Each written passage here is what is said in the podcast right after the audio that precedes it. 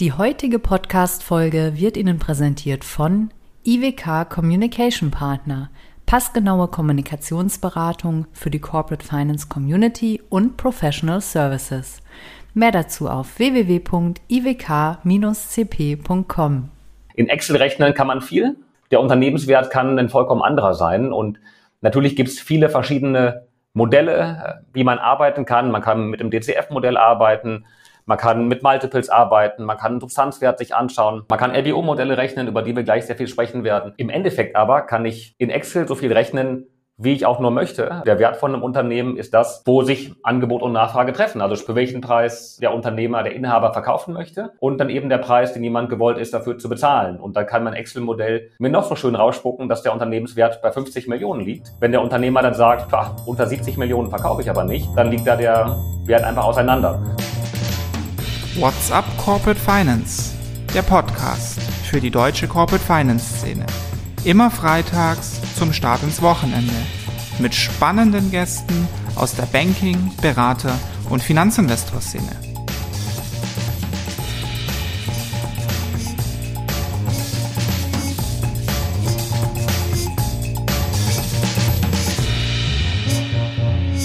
Hallo meine lieben Podcast-Fans. Mein Name ist Philipp Habdank und ich begrüße euch zu einer neuen Folge von What's Up Corporate Finance. Heute machen wir mal ein bisschen Nerd Talk und kommen damit auch unserem Bildungsauftrag ein Stück weit nach, den wir ja auch haben. Wir haben schon viel über Pride Equity und Pride Debt und Leverage Finance Markt gequatscht in den bisherigen Folgen. Und heute gucken wir mal in den Maschinenraum rein von so einem Finanzinvestor. Und der besteht im Wesentlichen aus Excel-Modellen die der Private Equity Manager irgendwie mit Daten füttert und dann spuckt es im Idealfall eine super Rendite hinten raus. Aber wie genau funktioniert so ein Modell? Was sind da die entscheidenden Treiber? Wie geht man daran? Wie kann ich mir noch so jeden irren Kaufpreis auf dem Papier schön rechnen? Und wo liegen vielleicht auch so ein bisschen die Grenzen von diesen, von diesen Excel-Rechenmodellen? Das alles bespreche ich heute mit Kai Hesselmann. Kai hat lange selbst für Pride Equity gearbeitet, kennt die Modelle aus dem FF, hat auch schon ein paar bedient in seiner Karriere. Ich sage aber bewusst, er hat für Pride Equity gearbeitet, weil er das inzwischen nicht mehr tut. Er hat gegründet, und zwar Deal Circle. Ich sage immer, es ist eine Art Parship für M&A-Berater. Also Kai kauft keine Unternehmen mehr, er vermittelt sie jetzt nur noch und greift dabei auf eine stetig wachsende Datenbank zurück. Also strukturierte Datenverarbeitung, das ist so sein Ding und ich bin sehr gespannt, was man mit so Daten alles anstellen kann. Hallo Kai, ich freue mich, dass du hier bist. Herzlich willkommen bei WhatsApp Corporate Finance. Hallo Philipp, vielen Dank, dass ich heute dabei sein darf. Ich freue mich sehr auf unsere Unterhaltung. Ja, spannendes Thema. Ich habe versprochen, dass man in den Maschinenraum reingucken kann von Pride Equity in der Intro. Das musst du jetzt halten. Und deswegen gleich mal die Einstiegsfrage, wie rechnet Pride Equity? Wie geht man an so ein Bewertungsmodell ran? Du hast ja die Messlatte mit dem Nerd Talk schon relativ hoch gehängt. Ähm, ich würde da allerdings noch nicht drüber herspringen, sondern noch auf einer ganz anderen Ebene kurz anfangen. Und äh, zwar immer eine Frage, die ich auch ganz gerne bei uns im Team mit den Junior-Kollegen diskutiere. Und zwar, was denn eigentlich der Wert von einem Unternehmen ist. Denn ehrlicherweise, in Excel rechnen kann man viel. Der Unternehmenswert kann ein vollkommen anderer sein. Und natürlich gibt es viele verschiedene Modelle, wie man arbeiten kann. Man kann mit dem DCF-Modell arbeiten. Man kann mit Multiples arbeiten, man kann einen Substanzwert sich anschauen, äh, man kann LBO-Modelle rechnen, über die wir gleich sehr viel sprechen werden. Ähm, Im Endeffekt aber kann ich in Excel so viel rechnen, wie ich auch nur möchte. Ähm, der Wert von einem Unternehmen ist das, wo sich Angebot und Nachfrage treffen. Also sprich das, für welchen Preis ähm, der Unternehmer, der Inhaber verkaufen möchte und dann eben der Preis, den jemand gewollt ist, dafür zu bezahlen. Und da kann mein Excel-Modell mir noch so schön rausspucken, dass der Unternehmenswert bei 50 Millionen liegt. Wenn der Unternehmer dann sagt, unter 70 Millionen verkaufe ich aber nicht, ähm, dann liegt da der Wert einfach auseinander.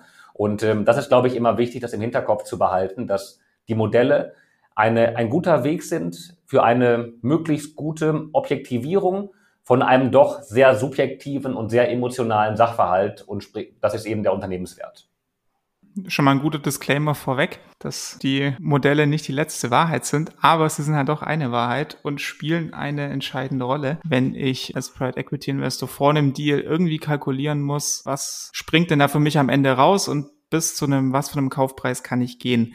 Deswegen würde es mich jetzt trotzdem mal interessieren, dass du uns mal so ein Modell ein bisschen aufskizzierst und wie uns zeigst, wie der wie ein Private Equity Investor rechnet. Also wie geht er daran? Wo geht's los und was passiert? Ja, ähm, sehr gerne. Also bei Private Equity Investoren ist es in der Regel so, dass über sogenannte LBO, also Leverage Buyout Modelle gerechnet wird. Man kann auch über DCF-Verfahren rechnen. Das wird oft noch parallel mitgemacht, um ähm, auch da eben eine, eine Objektivierung von dem Wert zu erhalten, die ich über ein, ein ähm, LBO-Modell erhalte. Das LBO-Modell ist aber in vielen Fällen der, der, der Startpunkt. Und die Logik hinter diesen Modellen, die ist im Grunde relativ gleich und auch ähm, oder relativ einfach und ähm, auch in der Regel immer gleich. Und ähm, die Modelle funktionieren so, dass ich mir anschaue, was ein Unternehmensverkaufswert in der Zukunft sein könnte und dann zurückrechne bei meiner erwarteten Renditeerwartung, was der Einstiegspreis heute sein sollte, um eben die Rendite zu er erwirtschaften, die ich mir ausgemalt habe. Das heißt, man startet mit dem Ende im Kopf, was könnte ich für einen Unternehmenswert in Zukunft erzielen und rechne das dann zurück. So, dahinter steckt natürlich jetzt wahnsinnig viel und ähm, ganz viele Annahmen, ganz viele Variablen, die ich möglichst genau versuchen muss zu treffen, um diese dann modellieren zu können. Und das geht los natürlich bei einer Businessplan-Modellierung, die ich machen muss. Das heißt, ich muss mir die Gewinn- und Verlustrechnung von einem Unternehmen anschauen. Ich muss mir die Bilanzstruktur, vor allen Dingen das Working Capital, ganz genau anschauen und darüber versuchen, dann möglichst genau die zukünftigen Cashflows von einem Unternehmen für die nächsten, in der Regel fünf Jahre zu modellieren. Fünf Jahre deswegen, man kann es auch ein bisschen länger machen, für sechs, sieben Jahre, aber der, Regelzeitraum ist fünf Jahre. Und das ist deswegen ähm, so, weil sehr viele Finanzinvestoren einen üblichen Anlagehorizont haben von plus minus fünf Jahre, bis der Exit wieder stattfinden soll. Das liegt ein bisschen an den Fondsstrukturen, aus denen heraus in der Regel investiert wird. Und ähm, da hat man eben Zyklen, dass man idealerweise innerhalb von fünf Jahren plus minus ein Jahr mehr oder weniger dann eben den Unternehmensverkauf wieder vollzogen hat. Das heißt, ich schaue mir den Businessplan an vom Unternehmen, wo geht die Reise hin innerhalb der nächsten fünf Jahre. Also was habe ich für eine Ausgangsbasis in Bezug auf meinen Umsatz, in Bezug auf meine Kostenstruktur und versuche das dann möglichst genau für die Zukunft zu prognostizieren. Bei den Umsätzen schaue ich mir an, wie entwickeln sich die dahinterliegenden Märkte, mit welchen Produkten bin ich in welchen regionalen Märkten aktiv, welche neuen Produkte kann ich eventuell einführen, wie, welche Preisentwicklungen kann ich für die Zukunft annehmen, welchen Wettbewerbsdruck habe ich All das versuche ich möglichst gut zu greifen, um darüber eine Topline-Entwicklung, eine Umsatzentwicklung prognostizieren und modellieren zu können. Das mache ich in der Regel nicht alleine. Dafür habe ich dann, also je nachdem, wie weit die Transaktion fortgeschritten ist, vielleicht einen Commercial Due Diligence Berater, der mich dabei unterstützt. Im Endeffekt bleibt es ein Blick in die Glaskugel und dennoch äh, ein, ja, ein, ein Best Guess, wo die Reise beim Unternehmen umsatzseitig hingehen könnte. Und das Gleiche mache ich jetzt für jede einzelne Kostenposition auch. Und Gleichermaßen eben auch für die Bilanz, um daraus meine Cashflows für die nächsten fünf, sechs, sieben Jahre zu modellieren. Sind da die Pläne von dem Private Equity Investor in Hinblick auf die Value Creation schon mit drin oder ist das die, der Standalone Business Plan des Unternehmens ohne Private Equity? Das ist eine sehr gute Frage. Ähm, das hängt so ein bisschen davon ab, zu welchem Zeitpunkt ich in der Transaktion das Bewertungsmodell aufsetze. Also welche Transparenz ich bereits über die Werthebel zu diesem Zeitpunkt habe. Bin ich noch sehr früh in einer Transaktion, habe vielleicht gerade nur das Informationsmemorandum vom M&A-Berater erhalten und habe keine weitergehenden Informationen darüber hinaus, dann sind mir so ein bisschen die Hände gebunden und ich modelliere mal das, was im Infomemo drinsteht, versuche da ein paar Sensitivitäten zu rechnen, meine eigenen Annahmen einfließen zu lassen, bin aber ein Stück weit limitiert. Das ist natürlich ganz anders, wenn ich weiter fortgeschritten im Prozess bin, wenn ich vielleicht bereits nach der Managementpräsentation ähm, in der Phase bin, vielleicht sogar schon Datenraumzugriff habe, meine Due Diligence-Berater bereits mit dem Management und ich auch selbst bereits mit dem Management sprechen konnte und ähm, zu diesem Zeitpunkt deutlich besser quantifizieren kann, wo die Werthebel vom Unternehmen in der Zukunft liegen und welche ähm, operativen und eben strategischen Werthebel ich greifen kann, welchem Impact die haben werden auf die Kostenstruktur und auf die Umsatzentwicklung. Das heißt, da ergeben sich viele Szenarien, die ich im Laufe der Zeit parallel versuchen kann zu rechnen. Und so ergeben sich dann eben über diese Modellierung vom Businessplan ergibt sich ein Zielwert, bei dem ich in fünf Jahren stehen möchte. Ja, dann habe ich einen, einen, einen EBITDA modelliert und ich habe eine Cash-Struktur bis zu diesem Zeitpunkt definiert. Dann schaue ich, was könnte der Unternehmenswert sein mit diesem EBTA, das ich in fünf Jahren erzielt habe. So, wie kann ich das am besten prognostizieren? Ähm, ich kann da mit einem Proxy arbeiten und zwar mit den Multiples, die heute für vergleichbare Unternehmen gezahlt werden. Und das sind sowohl die Transaction Multiples, also von Unternehmen, die vergleichbar sind zum Target, das wir uns anschauen, ähm, die bereits gezahlt worden sind bei vergleichbaren Transaktionen, oder die Trading Multiples, sprich die Multiples auf Unternehmen, die aktuell börsennotiert sind und ähm, wo die Zielgruppe eben die Peer Group vergleichbar ist mit dem Target, das ich mir anschaue. Letzteres ist nicht ganz einfach, vor allen Dingen, wenn ich im Small Cap oder Mid Cap Bereich ähm, aktiv bin, weil da gibt es selten börsennotierte Unternehmen, die ich mir als Vergleich, als Referenzwert anschauen kann. Das heißt, da sind die Transaction Multiples schon relevanter und ähm, habe dann vielleicht je nach Branche, je nach Wachstumsdynamik, je nach Größe eine möglichst gut passende Peer Group und komme vielleicht zu einem EBITDA Multiple von acht oder neun oder auch nur sieben, ähm, das für vergleichbare Unternehmen gezahlt worden sind.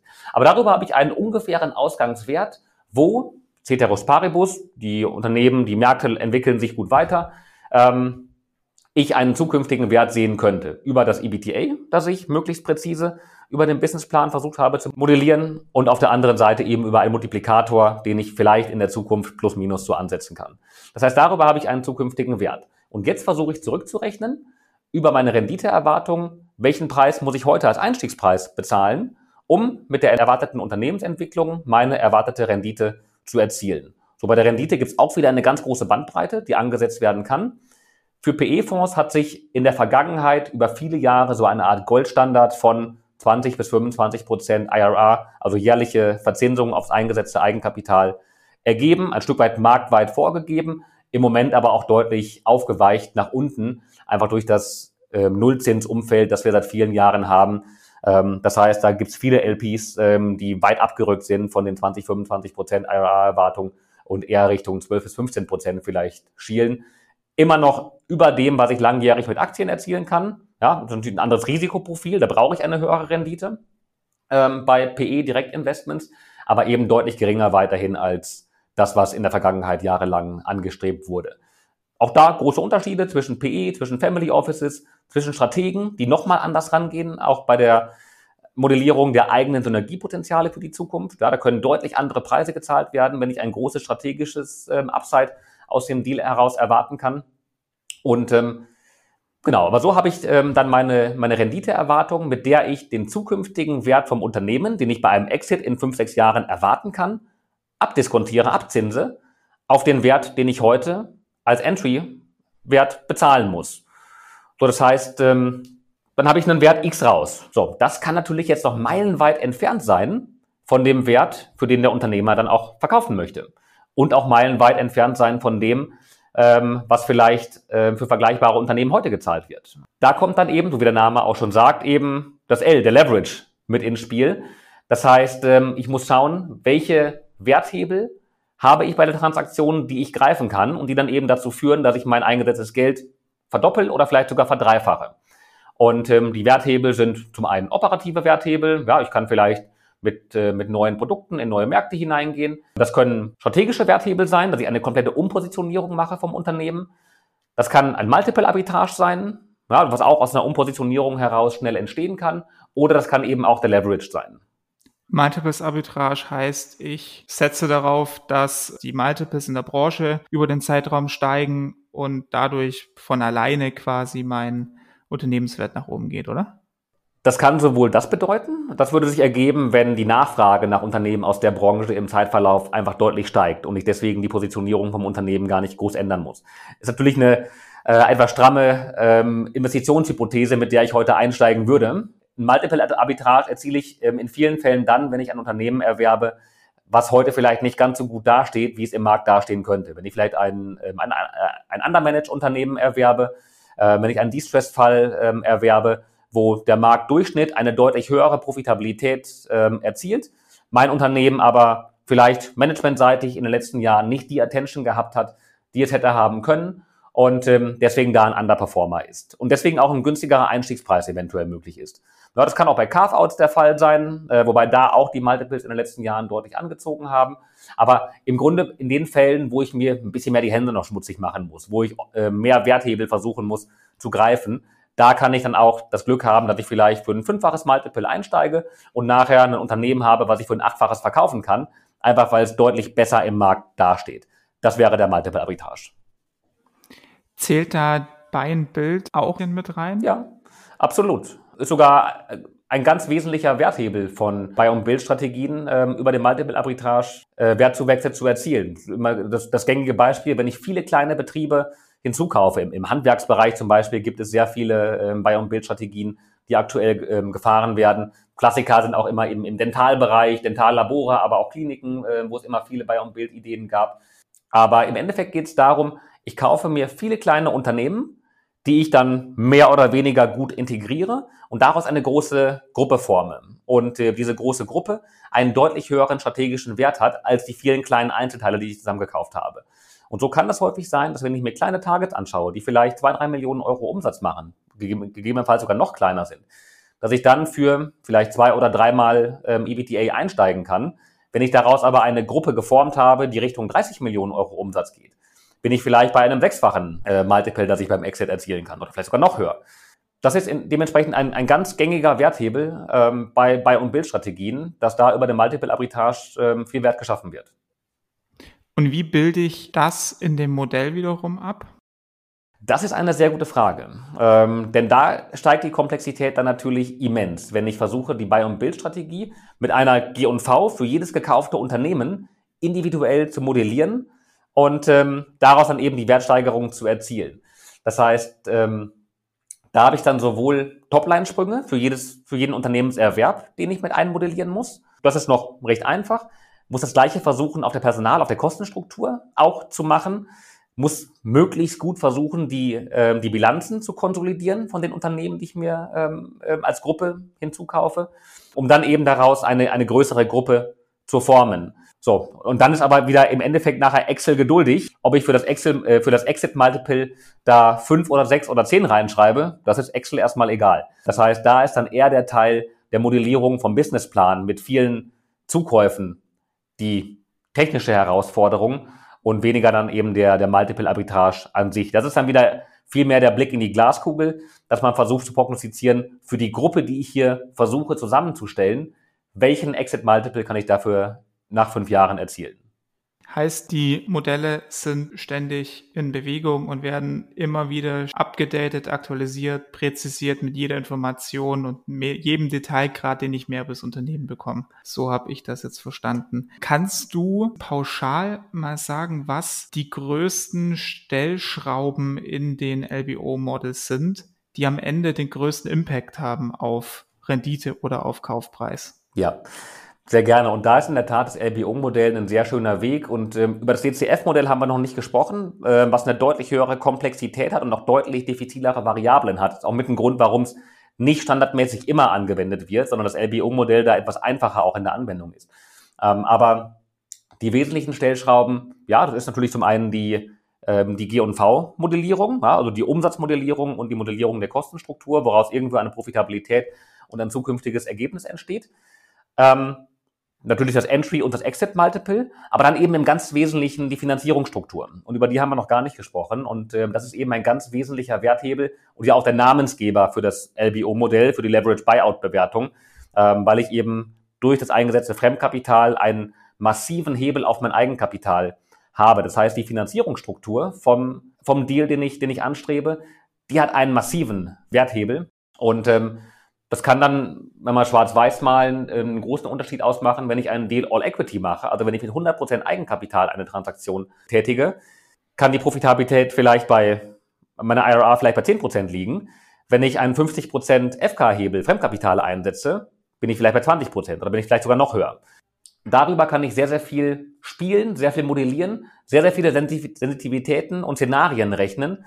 Ähm, und damit steigt dann aber auch die Komplexität weil das Risikoprofil natürlich steigt. Ja? Wenn ich jetzt ähm, eine Transaktion mache und wir haben 20 Millionen Euro Kaufpreis und ich mache davon 10 Millionen mit Eigenkapital und 10 Millionen mit Fremdkapital, diese 10 Millionen Fremdkapital müssen ja irgendwie in den nächsten Jahren zurückgezahlt werden im Laufe der Haltedauer. Plus die Zinsen, die zurückgezahlt werden, wodurch ich eine, eine äh, massive Belastung von meinem zukünftigen Cashflow habe. Ja, das heißt, da bin ich nicht mehr nur in der rosaroten Welt, ich kann schauen, in welche Richtung das Unternehmen sich in den nächsten Jahren entwickeln könnte, sondern ich muss eben auch sehr viele Krisenszenarien rechnen, wie weit der Umsatz vielleicht zurückgehen darf, damit ich meine, meine zukünftigen Tilgungen und meine, meine Zinszahlungen, also meine, meine, meine, meine Schuldenlast noch ähm, tragen kann.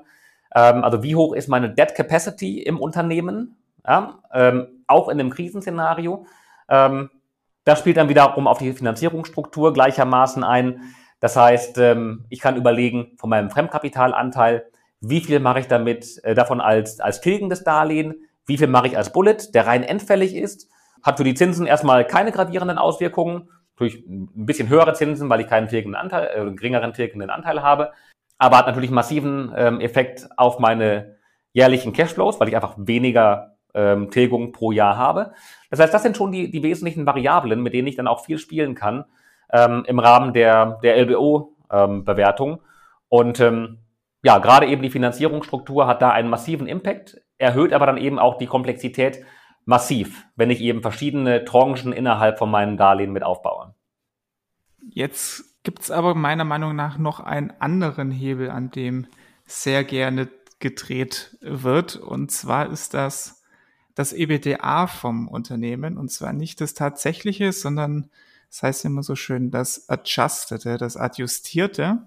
Sprich, da sind ja prinzipiell der Fantasie überhaupt keine Grenzen gesetzt, wie ich da als Private Equity Investor rangehe und normalisiere. Geht man denn damit in den Modellen um in der Praxis? Was siehst du da? Sind das wirklich normalisierte EBDAs oder ist das einfach Quatsch, um sich den Deal schön zu rechnen, was man da in die Modelle reinjagt?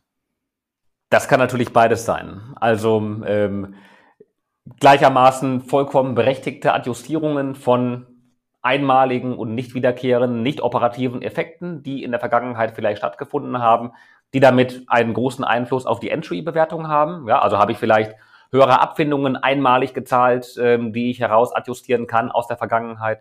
Oder hatte ich vielleicht einen, einen Gewährleistungsfall, der einen massiven Impact gehabt hat, der so, so gut man das auch kann, äh, prognostizieren kann, nicht wiederkommen wird in der Zukunft. Das sind sicherlich Dinge, die kann ich ähm, mit, mit gutem Gewissen ähm, bereinigen. Ähm, gleichermaßen kann ich mich aber auch für die Zukunft schön rechnen, genau wie du es gesagt hast, Philipp. Denn ähm, wenn ich mir jetzt meine zukünftige Umsatzentwicklung anschaue und vielleicht ist eine Hypothese dabei, dass ich in viele neue Märkte eintrete und ähm, aus diesen vielen neuen Markteintritten heraus zwar Umsatz generiere, aber vielleicht auch hohe Marketingkosten habe durch den, durch den Markteintritt. Wenn ich jetzt hergehen würde und diese Marketingkosten eventuell herausnormalisiere, weil ich sage, ja Mensch, das ist ja neuer Markteintritt, das ist ja nicht wiederkehrend, ähm, das aber im Endeffekt die Hypothese ist hinter meinem Umsatzwachstum, dann rechne ich mir das EBITDA natürlich in Zukunft schön und habe zwar den höheren Umsatz, aber nicht die höheren Kosten, die dazu passen. Und ähm, insofern ist das eine ganz wesentliche Aufgabe von dem Investor selbst, aber eben auch seinen Due Diligence-Beratern ähm, in einer ganz, ganz engen Abstimmung und auch mit einer äh, sehr intensiven Diskussion mit dem zu veräußernden äh, Management zu verstehen, was sind die tatsächlichen ähm, Kostenstrukturen und Umsatzstrukturen vom Unternehmen in der Vergangenheit gewesen, um dann eben das normale Niveau bereits nach Adjustierungen für die Zukunft dann eben möglichst gut modellieren zu können. Mich würde nur interessieren, wie anpassungsfähig diese Modelle sind. Also Stichwort Corona-Krise, da war es ja unglaublich schwierig bis unmöglich, ähm, erstmal für das Jahr 2020 ein belastbares, belastbares EBITDA zu prognostizieren. Wie gut oder schlecht reagieren die, die Modelle auf solche Unsicherheiten oder auf solche gravierenden Veränderungen? Das sind viele Faktoren, die dabei dann zusammenspielen. Und ähm, so eine Krise wie im letzten Jahr durch Corona, ähm, die ist immer schwer zu prognostizieren ähm, und zu modellieren. Dennoch muss ich bei jedem Deal, mit dem ich mich beschäftige, natürlich Krisenszenarien versuchen ähm, zu basteln und zu bauen, um mal zu schauen, was passiert denn mit meinen zukünftigen Cashflows, ähm, wenn der Umsatz mal um 30 Prozent innerhalb von einem Jahr oder um 50 Prozent innerhalb von einem Jahr runtergeht. Wie kann ich das im Unternehmen eventuell auffangen? Wann muss ich in welchen, zu welchem Zeitpunkt und wo Kostenstrukturen anpassen? Wann muss ich vielleicht mit den Banken frühzeitig sprechen, wenn ich einen hohen Fremdkapitalanteil drin habe und ähm, eine gewisse Visibilität habe, wann ich welche Zahlungsleistungen, welche, welche Tilgungsleistungen ich nicht mehr erbringen kann? Das heißt, ähm, da muss ich natürlich möglichst gut versuchen zu modellieren und äh, verschiedene auch Krisenszenarien zu rechnen, die im Endeffekt nachher aber alle von der Realität meilenweit abweichen werden. Das muss einem auch bewusst sein, dass man einfach nicht in die Zukunft schauen kann. Und ähm, das heißt, das ist der eine Faktor. Ähm, was wir im letzten Jahr sehr stark gesehen haben, bei den Transaktionen, die in der Krise dann getätigt worden sind, da hatten wir im Grunde ja schon den Ernstfall. Das heißt, der Deal wurde in der Krise gemacht und ähm, man wusste, man ist in der Krise, man wusste aber nicht, wie lange wird die Krise gehen, wie hoch wird der Impact davon sein. Das heißt, das dann zu modellieren, ist wahnsinnig schwierig. Das wurde ähm, im letzten Jahr sehr stark über andere Kaufpreisstrukturen dann aufgefangen. Ähm, und dann e-, eben im Wesentlichen über Earn-out-Strukturen, die vielleicht in einem höheren Maße vereinbart worden sind, als noch in den Jahren zuvor und die einfach äh, eine sehr hohe, ja, natürliche Relevanz gerade im letzten Jahr gehabt haben. Ja, und so hat man dann eben mit verkaufswilligen Unternehmern gesagt, du, wenn ein Unternehmen sich normal und gut weiterentwickeln sollte, wenn die Businesspläne, die wir uns hier gemeinsam überlegt haben, ansatzweise gehalten werden, dann bekommst du ähm, eben einen deutlich höheren Earnout gezahlt, ähm, on top zu dem Kaufpreis, den wir dir heute zahlen. Sollte es aber eben doch zum Krisenfall kommen und der Businessplan kann nicht erreicht werden oder übertroffen werden, dann haben die Käufer sich eben in vielen Fällen durch einen geringeren Einstiegspreis darüber abgesichert, dass sie eben ähm, ja dann darüber den Krisenschutz erfahren haben. Ja, das war im letzten Jahr ein gängiges, ein gängiger Weg, der auch sich in dieses Jahr noch mit hineingezogen hat, um ähm, im Grunde für beide Seiten das Chancen-Risikoprofil ein bisschen ausgeglichen zu halten. Sind wir wieder bei dem Thema, es gibt dann nicht das eine Excel-Modell und die eine Rechnung, sondern so wie ich das jetzt raushöre, werden die ganze Zeit sehr viele parallele Scheinrechnungen und Szenarien durchgeführt, um dann am Ende ein möglichst genaues Gesamtbild zu haben. Genau, und das, das eben auch mit verschiedenen ähm, Excel-Techniken, hätte ich fast gesagt. Also das LBO-Modell, was wir sehr intensiv beschrieben haben, ist eben das eine. Auf der anderen Seite gibt es das DCF-Modell, äh, was eben auch eine, eine, sehr hohe Gängigkeit hat und auch, auch sehr bekannt ist. Ähm, vom Grundsatz her sehr ähnlich. Auch da arbeite ich, wie der Name sagt, mit Discounted Cashflows. Also muss auch die G&V und die Bilanz ganz genau modellieren. Habe aber eben nicht dieses Zurückrechnen, ähm, was ist der Preis in der Zukunft, was zahle ich heute, welche IRA ähm, erziele ich, sondern ähm, gehe da eben anders vor und ähm, errechne den heutigen Unternehmenswert eben über ein Abdiskontieren der zukünftigen Cashflows, ähm, wofür ich eben auch dann meinen mein Risikozinssatz ähm, wählen muss. Und äh, das hat ein paar Variablen, die, die sehr, sehr schwer zu bestimmen sind, gerade auch im Small Cap Segment. Muss ich mit einem Beta arbeiten und mit ganz vielen verschiedenen ähm, Variablen. Wie gesagt, die kaum greifbar sind, aber die einen massiven Impact haben können, ähm, ob der Unternehmenswert jetzt 10, 20 oder 100 Millionen Euro ist. Ich hatte am Anfang den Nerd Talk angekündigt. Ich glaube, den hast du sehr gut eingehalten. Ich, du kennst ja bestimmt, wenn unsere Folgen gehört hast, das Abschlussspielchen, das ich immer gerne mache, den Fragen-Quickie. Den würde ich angesichts unserer Nerd Talk Folge ein bisschen abändern. Ist auch ein Spielchen. Ich nenne es, erkläre es mir in einem Satz. Und zwar würde ich dich jetzt gerne nochmal mit so ein paar Buzzwords, die du hast fallen lassen, konfrontieren. Und die Challenge für dich ist dann, sie in einem Satz zu beantworten. Bist du dabei? Da bin ich sehr gern dabei. Ich habe mich auf den, auf den Quickie eingestellt und ich habe versucht oder ich hätte versucht, erstmalig mit nur Ja oder Nein zu antworten, als einer von deinen Gästen. Aber auch das neue Spiel machen wir sehr, sehr gerne. Also Buzzword Nummer eins, Leverage-Effekt. Der Leverage-Effekt beschreibt den Hebel aufs Eigenkapital, auf die Eigenkapitalverzinsung durch den Einsatz von Fremdkapital. Earnout. Eine zeitlich nachgelagerte Kaufpreiszahlung, die eben nur fällig wird, wenn eine vorher definierte Ergebnisschwelle äh, oder Umsatzschwelle erreicht wurde. IRR, also Internal Rate of Return. Das ist die Verzinsung auf das, die jährliche Verzinsung auf das eingesetzte Eigenkapital. Money Multiple?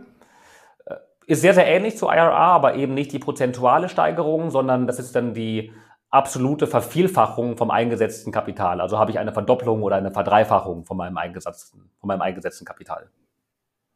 Entry Multiple und Exit Multiple. Das ist die Einstiegsbewertung und eben die Verkaufsbewertung und das dann eben als Multiplikator ähm, das heißt, Kaufpreis in Relation zum Beispiel zum EBITDA.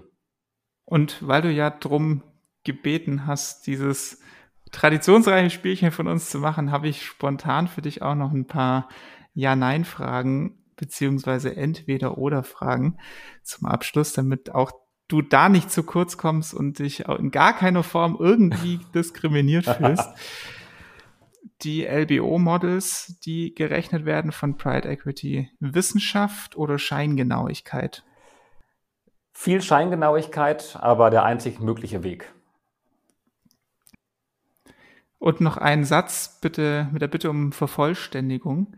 Der größte Irrglaube bei den Modellen ist, dass es nur eine Wahrheit gibt und nur einen Unternehmenswert, der entsteht, sondern da gibt es ganz, ganz viele Unternehmenswerte in einer ganz großen Bandbreite, die das Ergebnis sein können. Vielen, vielen Dank. Da hattest du noch deine paar Fragen. Ich hoffe, ich habe dich damit glücklich gemacht. Sehr sogar. Vielen Dank, lieber Kai, dass du dir Zeit genommen hast, um das Thema greifbar zu machen und den Maschinenraum von Pride Equity zu öffnen. Sehr gerne. Aber für heute war es das tatsächlich jetzt schon wieder. Wer noch mehr zu diesem Thema wissen möchte und wem dieser Nerd Talk hier noch nicht genug war, kann gerne bei uns auf der Website vorbeischauen. Da findet ihr wie immer einen Begleittext zur heutigen Folge unter www.whatsapp-corporate-finance.de. Und für alle, denen auch das noch nicht reicht, haben wir noch was. Folgt einfach WhatsApp Corporate Finance bei LinkedIn und kommentiert den Post zur heutigen Folge. Und alle, die das machen, bekommen dann von Kai oder von mir einen kompakten LBO-Guide zugeschickt dann könnt ihr euch das selber mal ein bisschen reinfuchsen. Und sonst gilt wie immer, wenn euch die Folge gefallen hat, abonniert unseren Podcast. Wir sind auf allen gängigen Plattformen vertreten und empfehlt uns natürlich auch in der Szene weiter. Und denkt immer dran, Finanzfachjournalismus darf auch lässig sein. Und damit wünsche ich euch allen nun ein schönes und zahlenorientiertes Wochenende. Bis zum nächsten Mal, euer Philipp Habter. Herzlichen Dank an IWK für das Sponsoring der heutigen Folge. Redaktion und Host Philipp Habdank. Musik What's the Angle und What a Wonderful Day von Shane Ivers. www.silvermansound.com